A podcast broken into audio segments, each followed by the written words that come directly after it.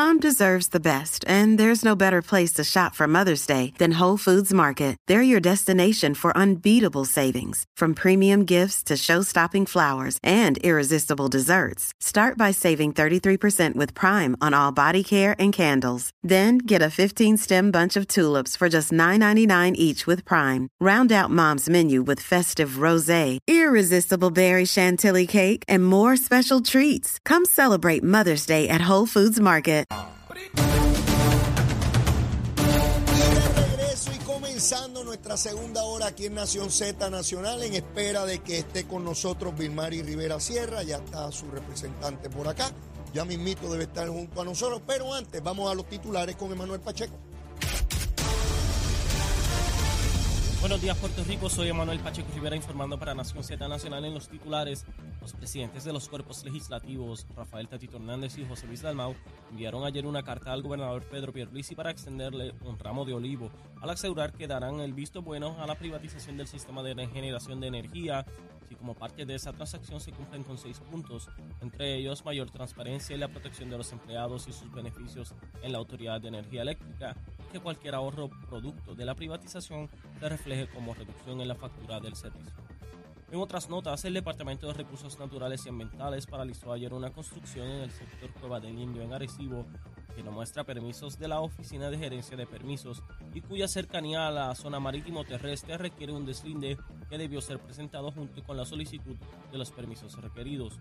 La intervención del Cuerpo de Vigilantes y del Centro de Recaudaciones de Ingresos Municipales, la carretera 681, se realizó mediante una querella presentada el martes.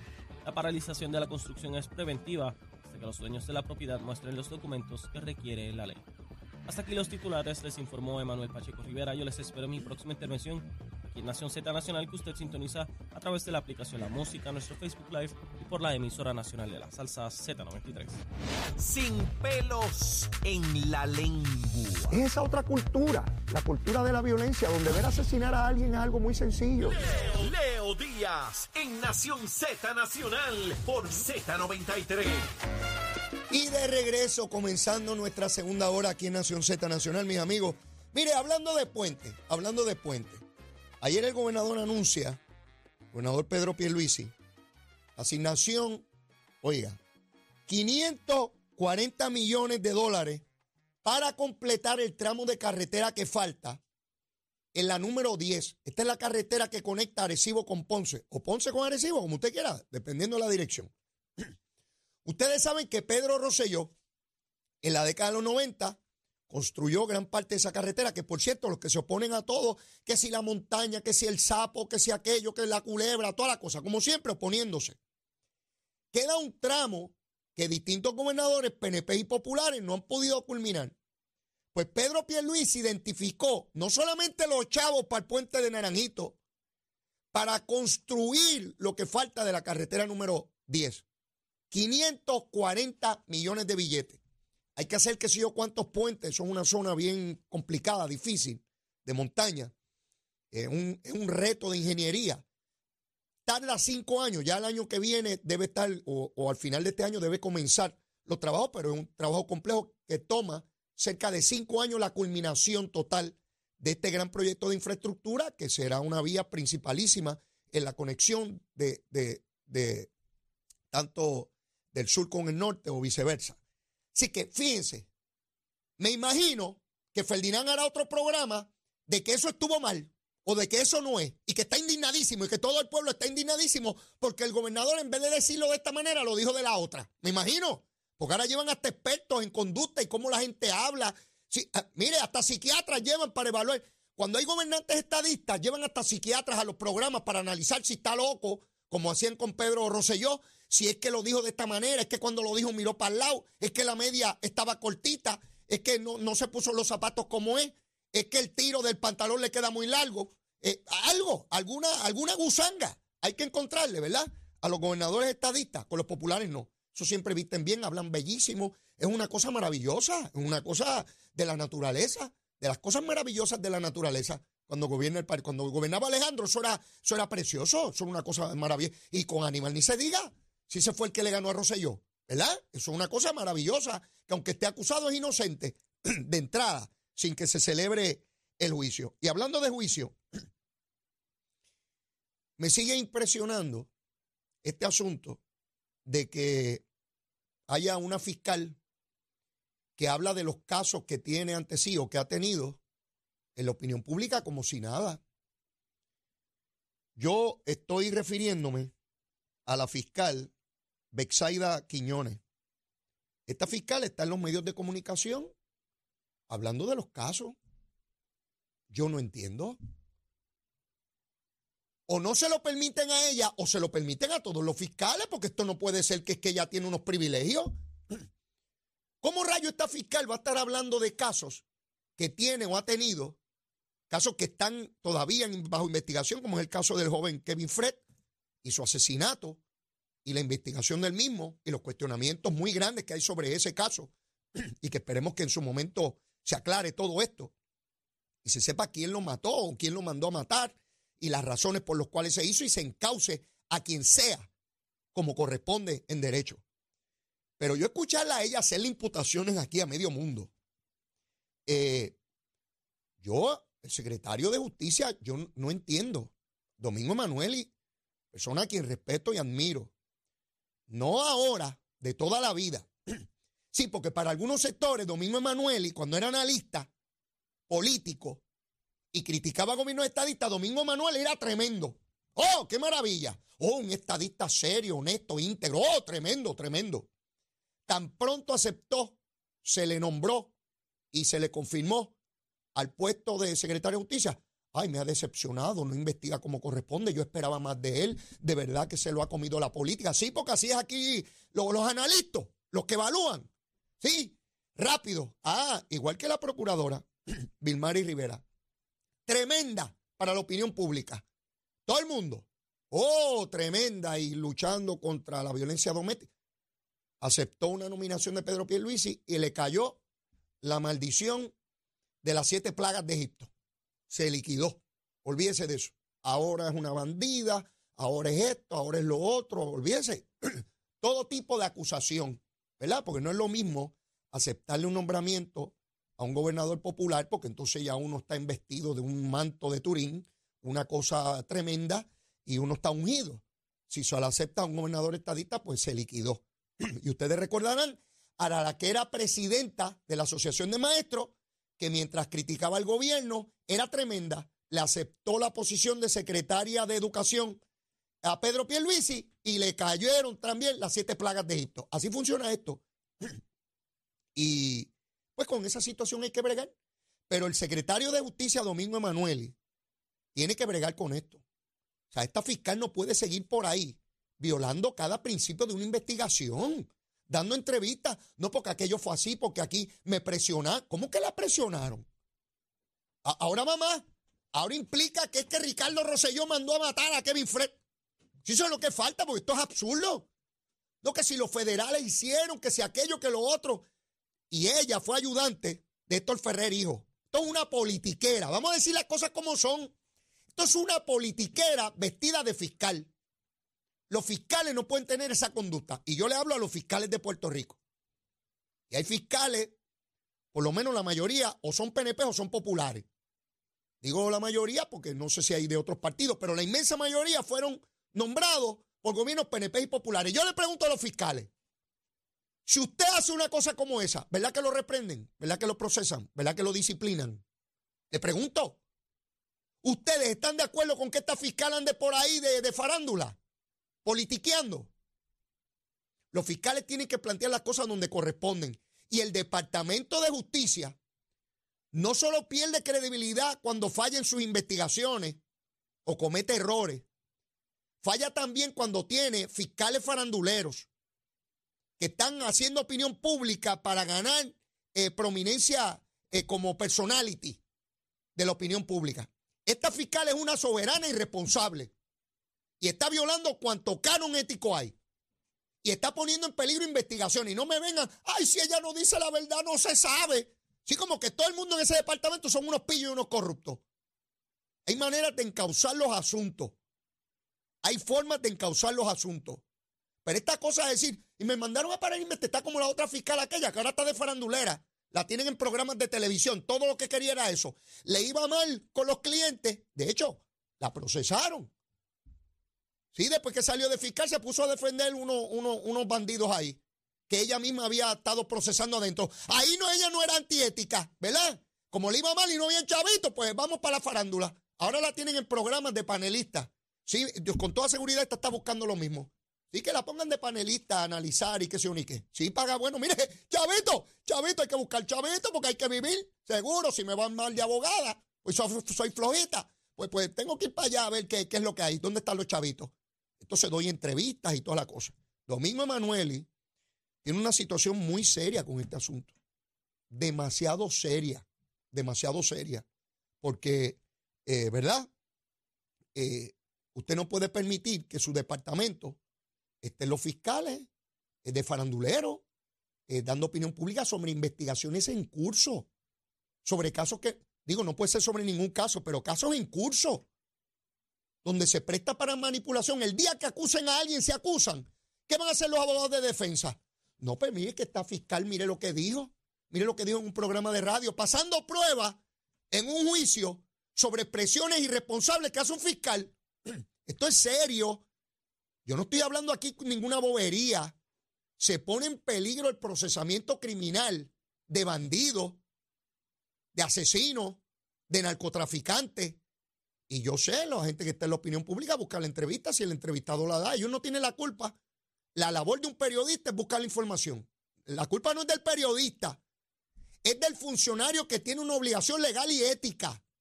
Ese es el que tiene que decir, no, yo no puedo dar expresiones públicas, y mucho menos. Yo me pregunto si un fiscal federal se le permite eso. Pregunto, si el jefe de la Fiscalía Federal le permitiría a un fiscal federal que vaya a hablar de casos en curso. Mire, lo cogen y lo desaforan. Ah, pero como los federales son los bravos, eso es lo que hay que tenerle miedo. El estatal nos pasamos por el forro. La ley y la ética. Aquí damos entrevistas y hablamos de los casos que están en curso y tiramos el medio que nos dé la gana. ¿Verdad? No, mi hermano. Y entonces, no veo reclamos de la opinión pública en cuanto a eso. No escucho a ningún analista decir lo perjudicial que es. ¿Saben por qué?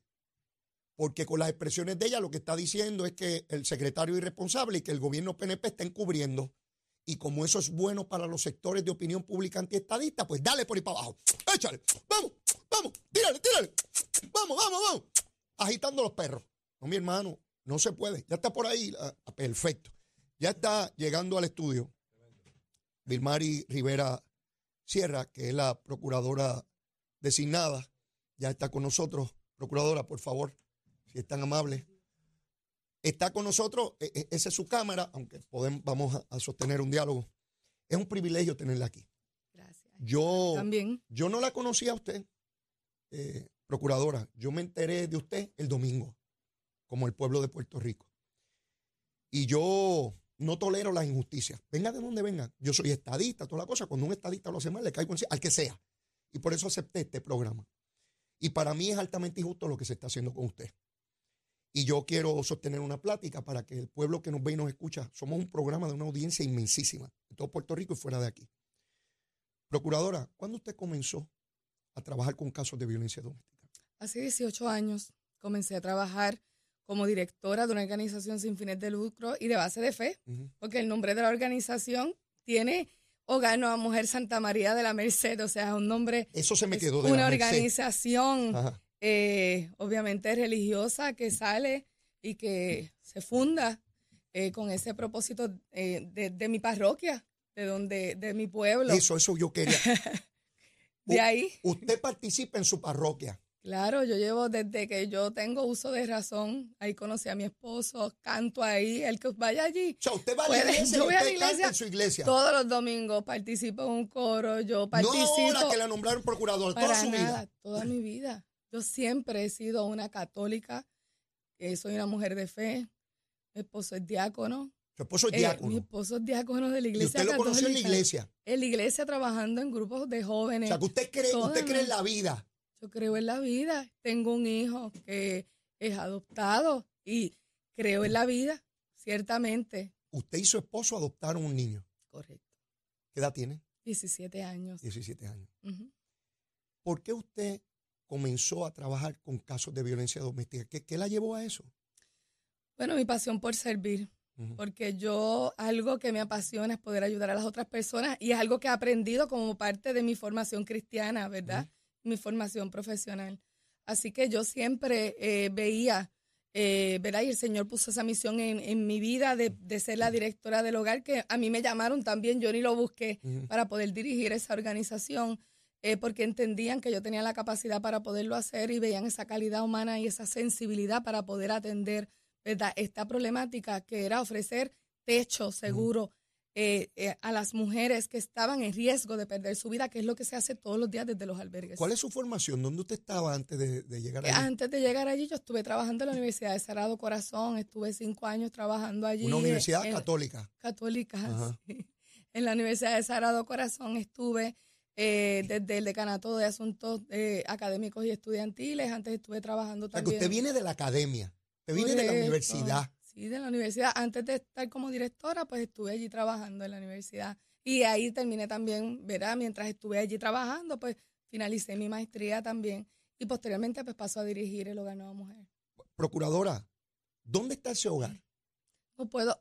Lo triste de esto es que el hogar, ya todo el mundo sabe dónde está, está en calle. Ah, Y es lo que yo quiero dejar claro. Los albergues Ajá. son espacios confidenciales. ah, ok. ok, Porque nosotros proveemos protección y seguridad. Ok.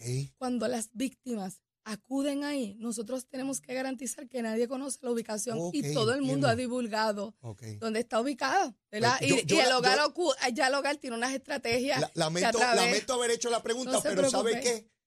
El cometer yo ese error dio espacio a que usted dijera lo, lo importante que es la seguridad y la privacidad, porque cuando una mujer va allí, probablemente temiendo de que la asesinen, pues el, el agresor no puede saber dónde se encuentra. Eso es así. El agresor no puede saber dónde se encuentra y por eso es que, los, que, que las organizaciones, ¿verdad? los albergues, Mm, tienen unas estructuras y unos protocolos de seguridad y protección para las personas que van a acudir a visitar a las distintas instalaciones. Nosotros no podemos permitir que entre cualquier persona, que nos visite cualquier persona, sin pasarlo por unos filtros, porque las mujeres que están allí con sus niños y niñas ven televisión, ven noticias y no están enajenadas. Y adicional a eso, están pasando por eventos traumáticos. Tuvieron que dejar su casa, tuvieron que dejar su escuela, tuvieron que dejar su trabajo, su familia, para poder tomar la decisión de poder salvar su vida. Así que así de importante es el trabajo que se realiza desde ahí. Yo nunca he estado en un albergue. Puedo imaginar lo que ocurre, pero no es lo mismo imaginar. Usted ha vivido eso por casi dos décadas. Dígame con qué usted se encuentra. Cuando llega a ese ser humano allí, ese rostro de esa mujer abusada, que en muchos casos viene temerosa de que va a morir. Todos. Na- nárreme algunos ejemplos, porque debo imaginar que eso no es que trabaja de, de, de 8 a 4 y se acabó. ¿A qué hora puede llegar una mujer a, a- un hogar y cuáles son las condiciones? 24-7. Nosotros sabemos lo que es que nos llamen a las 2 de la mañana, a las 3 de la mañana a hacer un referido para evaluar, ¿verdad?, este caso de esta mujer que eh, el, el, o de, en nuestro caso, ¿verdad?, de la mujer que, la que su pareja la amenazó con un arma, con un cuchillo, que le dijo que no vas a llegar a mañana porque mañana tú te vas a convertir en, en, en, en el lechón, en la vara, así de mañana tú no pasas. Así que esas son cosas que hace que obviamente la mujer entre en un estado de nervios para poder decidir buscar ayuda. Así que una vez tocan esa, esa, esa puerta, ¿verdad? Inmediatamente hacen ese referido y nosotros evaluamos si tenemos el espacio y el nivel de peligrosidad. Allí lo que hacemos es recibir, acoger, eh, se- hacerla sentir que está en un espacio seguro y protegido, que entendemos todo el estado emocional por el que están pasando, ¿verdad? Y, y yo puedo hablar- narrarle de historias que hemos tenido como y que vemos que la mujer no tiene un solo golpe. Externamente usted dice, pero ¿y por qué esa mujer si no tiene un solo golpe? Ahora yo recuerdo un caso que no fue hace tanto, de una mujer que nos refirieron que esa mujer tenía sus partes genitales, las tenía baratadas porque el individuo utilizaba el, el cigarrillo para marcarla, para después obligarla a tener relaciones sexuales, porque, o sea, ese era el mecanismo que utilizaba, y la cogió con un cuchillo y, le, y ella estaba ya que no podía más, y le dijo, ¿sabes qué? si tú no accedes, yo, si esto lo vamos a hacer todos, lo, lo hacían todos los días, y si tú no accedes mañana, yo te voy a matar. Y esa mujer ya no podía más y llegó a nuestras facilidades. Así que eso es lo que se hace allí. Restaurar dignidades, salvar vidas. Eh, procuradora, en ese hogar usted 18 años, pero usted también dirigió la red de albergues de violencia doméstica. ¿Qué es esa organización? Eh, la red de albergue es un colectivo, un colectivo de organizaciones eh, sin fines de lucro que son independientes, pero que hacemos el mismo trabajo que es ofrecer servicio de albergue y protección. Así que desde ahí yo fundé, soy una de las fundadoras de la red y yo dije, bueno, pues para qué si cada cual hacemos lo, hacemos lo mismo, vamos a unirnos para entonces tenemos las mismas necesidades, podemos llegar mayores recursos eh, y fortalecer los servicios para las víctimas Usted, de albergue. usted fue una de las yo fui la fundado- fundadora. Usted fue la fundadora Yo de soy esta red. de esa red y soy cofundadora de la red interamericana, algo similar, pero a nivel de América Latina, donde hay países, redes, eh, albergues de México, de Ecuador, de Guatemala, de Costa Rica, de Honduras, Antes, Canadá. antes, antes de la creación de esa entidad, ¿hubo alguna otra que agrupara esta? no, esta- no existía. No existía. Esta es la primera Nosotras vez. O sea, que usted fue pionera Sí, en agrupar distintas organizaciones que hacían el mismo trabajo y para darle más fuerza, más cohesión, una misma voz, usted se tomó la iniciativa de crear esta entidad que dirigió por 12 años, Correcto. por más de una década. más de una década. 18 años en, en- en el centro que, que usted dirigía y 12 donde agrupó y le dio más vida, más fuerza Claro. vocal y pública a las organizaciones que luchan contra la violencia doméstica. Claro que sí. El gobernador eh, firmó una orden creando eh, un estado de emergencia sobre la violencia doméstica que se había venido procurando y, y este es el primer gobernador que lo hace. Crea una entidad o un grupo que se llama PARE. Explíqueme en qué consiste eso.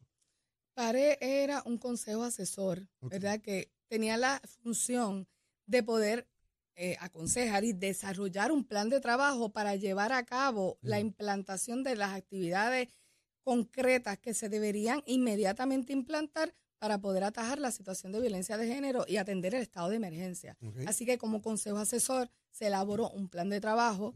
Ese plan de trabajo fue recomendado, eh, en pleno se, se, se aprueba y es el que se comienza a implantar. Eh, una vez eh, pare, el comité PARE como tal, que está compuesto por 17 miembros integrantes de organizaciones, cinco organizaciones sin fines de lucro especializadas en violencia de género, nombradas por el gobernador, y el resto son jefes de agencias de las diversas agencias eh, gubernamentales. Así que tuvimos la gran oportunidad de podernos sentar por primera vez en la mesa, que creo que esto es un ejemplo. Mm. Puerto Rico está dando un ejemplo Mm. con esta estrategia para poder demostrarle al mundo de que sí podemos sentarnos y llegar a acuerdos entre organizaciones de base y especialistas en violencia de género con el gobierno para poder adelantar la causa eh, de detener la violencia de género. Y eso fue lo que hicimos. en, en ese en esta organización que usted crea de la red de albergues hay distintas entidades y por supuesto como en toda agrupación hay personas de distintas filosofías o enfoques eh, entre ellos matria. Eh, y yo le pregunto esto porque algunas personas a, mi juicio malintencionadamente quieren ascribirle a usted lo que otros grupos que intentan luchar contra la violencia doméstica y la agresión contra la mujer, pues intentan ascribirle a usted las prácticas o las filosofías de esos grupos. Usted dijo algo que es muy similar a lo que señaló el gobernador cuando la nominó. El gobernador plantea que usted es una persona de consenso, que logra poner en acuerdo llegar a un punto donde personas de distintas o, posiciones opuestas pueden llegar a un entendido y moverse. Y usted cuando habló lo planteó de igual manera, usted era una persona conciliadora, que no es de un extremo ni de otro, que busca eh, eh, mover la causa de la mujer. Y en ese sentido, pues habrán distintas filosofías, pero usted trata de buscar un entendido. ¿Estoy en lo correcto cuando describo lo que usted dijo y lo que planteó el gobernador de usted? Correcto. Eh, yo tengo que dejar claro que yo vengo de un trabajo de 18 años con organizaciones sin fines de lucro eh, y con trabajar directamente por el beneficio de las sobrevivientes y las víctimas de ese trabajo colaborativo con entidades especializadas en violencia de género. Proyecto Matria es una entidad que trabaja con violencia de género. Sería un pecado de mi parte, que yo no tenía un servicio. En su momento yo no tuve servicio y yo tuve que hacer de vivienda, pero yo tenía una víctima que necesitaba una vivienda, pero Proyecto Matías tenía proyectos de vivienda y tenía vales de vivienda bajo unos fondos. Yo les refería casos como cualquier otra organización. Claro. Yo voy a limitar a la mujer. Yo, no- yo a las mujeres yo no le pregunto si es conservadora, si es liberal, si es católica, si es protestante. Nosotros nunca miramos eso. Yo nunca miro eso. Yo no creo en las etiquetas. Yo creo en servir. Y que si esa mujer necesita una vivienda, yo tengo que ubicarla en una vivienda en algún proyecto. Y, obviamente, lo que sea el proyecto Matria, ella tiene, tiene una directora, tiene una junta de directores, les compete a ellos. A mí no me compete en absoluto dar opiniones sobre eso. Yo me, hasta el sábado pasado, yo fui directora de Hogar Nueva Mujer, fui presidenta de la red de albergue y desde el domingo yo soy la procuradora de todas las mujeres de Puerto Rico, sin importar su ideología religiosa, política y sin importar, ¿verdad? Eh, si es blanco, si es negro o de donde sea. Mm. Mis- mi trabajo desde hoy es defender con la misma pasión que he defendido mi trayectoria y está ahí para récord. O sea, lo que yo dije, lo que yo he hecho está ahí. Mm. Está ahí, sí. Y yo no voy a, a- a- decir nada sobre eso porque eso está. Mm. Y col- pero de ahora en adelante, yo soy la procuradora de las mujeres. Yo tengo unas responsabilidades que mi cargo, que requieren que yo asuma desde mi cargo. Tengo que ir a una pausa, procuradora. Eh, cuando regresemos, hay algo que yo le pido a todos mis invitados y usted no va a ser la excepción. Y es que tiene que hacer una recomendación de almuerzo. Aquí a las nueve y media, no me lo diga todavía, no me diga dónde es que se va a conseguir, porque es un anuncio no pago. Lo que le voy a pedir es que usted diga eh, ¿qué, deberíamos almorzar hoy. Esto se escucha no solamente en Puerto Rico, en el área este de los Estados Unidos, y todos esos boricos esperando. Oiga, ¿qué recomendará la procuradora de almuerzo para los puertorriqueños hoy? Pero eso es cuando vengamos de la pausa. Llévatela, Chela.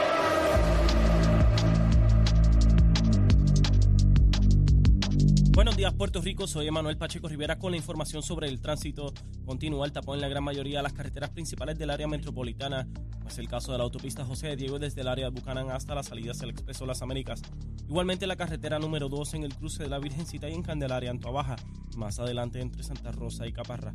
Algunos tramos de la PR5, la 167 y la 199 en Bayamón, así como la avenida Lomas Verdes entre la American Military Academy y la avenida Ramírez de Arellano la 165 entre Cataño y Guaynabo en la intersección con la PR22 y también el expreso Valderotti de Castro desde la confluencia con la ruta 66 hasta el área del aeropuerto y más adelante cerca de la entrada al túnel Minillas en Santurce.